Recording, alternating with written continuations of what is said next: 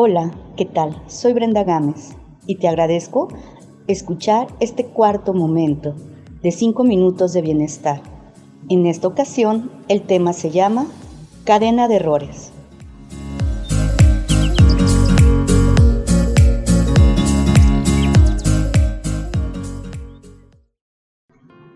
¿En algún momento te has sentido rodeado de equivocaciones?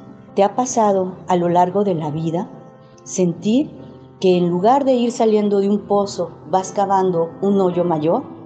Cuando esta sensación aparece en la vida de las personas, generalmente es el resultado de una cadena de errores.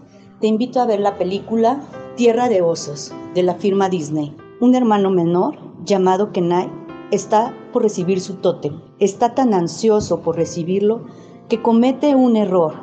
De ese error vienen algunos más. Él no está dispuesto a reconocerlo y culpa a las circunstancias o a otros seres a su alrededor.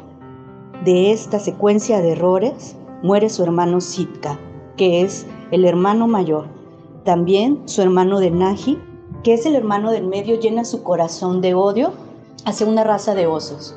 No hablar más de la raza de osos. Un pequeño oso se queda huérfano y una mamá oso muere violentamente.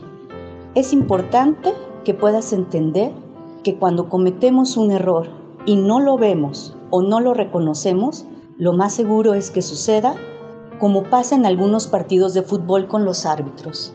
Marcan un penal inexistente y después por compensar al equipo contrario también le inventan un penal que deben de cobrar. Hay veces las cosas se emparejan, hay veces que no. Pero aquí va a ser bien importante para que tú detengas la secuencia de equivocaciones que pueden marcar tu vida y tu corazón de una forma incorrecta, que reconozcas el error.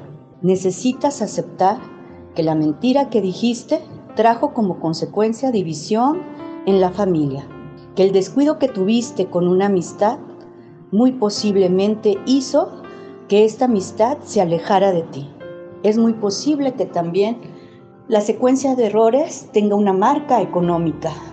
En el libro El hombre más rico de Babilonia, el autor nos recomienda que cuando tenemos ya una serie de deudas que se vuelven asfixiantes, casi irreparables, lo mejor es detenernos, no adquirir una nueva deuda para tapar las demás. Por el contrario, el autor lo que sugiere es detenernos, negociar con cada una de las personas a las que le debemos o dinero o algo material y poder lograr algún plazo y poder lograr ir pagando en abonos hasta conseguir ser libres financieramente. Una vez que tú encuentres el error emocional, económico o de carácter, también va a ser importante que busques su origen. ¿Por qué eres así? En tu casa todos gritaban y se te hizo fácil gritar. Muy posiblemente ahora ya no funciona Quizás estás en una oficina donde todos trabajan en paz y tú eres el compañero que pone la mala nota con gritos innecesarios o con un mal humor que daña a los otros. ¿Ya reconociste el error? ¿Ya buscaste su origen? Entonces, sigue también reparar. Tus palabras hirieron a alguien, ve y pide una disculpa. ¿Debes algo? Trata de pagarlo, aunque sea poco a poco alejaste a alguien con tu mal humor, trata de irte acercando paulatinamente a la gente para que vuelva a tener confianza en ti. No lo olvides, hay que reconocer el error, hay que buscar su origen y también hay que repararlo. Pero lo más importante es que tú también te sientas cómodo contigo, que tú también te des cuenta que no hay enemigo afuera. Son muchas de las veces nuestras decisiones y nuestras determinaciones las que van haciendo que poco a poco nos sintamos cercados.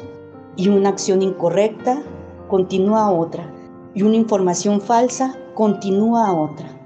Hoy es el momento de detener ya la cadena de errores. Hoy es el día donde te des cuenta que te tienes que disciplinar, donde te tienes que detener y empezar a construir un camino hacia arriba, no hacia abajo, hacia la confusión, hacia la falsedad o hacia las cosas que verdaderamente son desacertadas y dañan nuestro corazón.